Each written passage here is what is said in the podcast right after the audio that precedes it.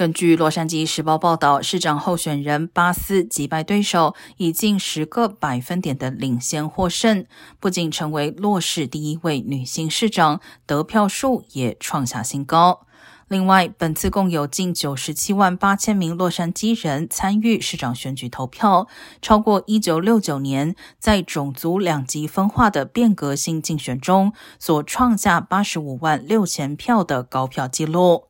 不过，当时洛杉矶人口比今日的三百八十万少了一百万人，登记选民总数也仅有今日两百二十万的一半。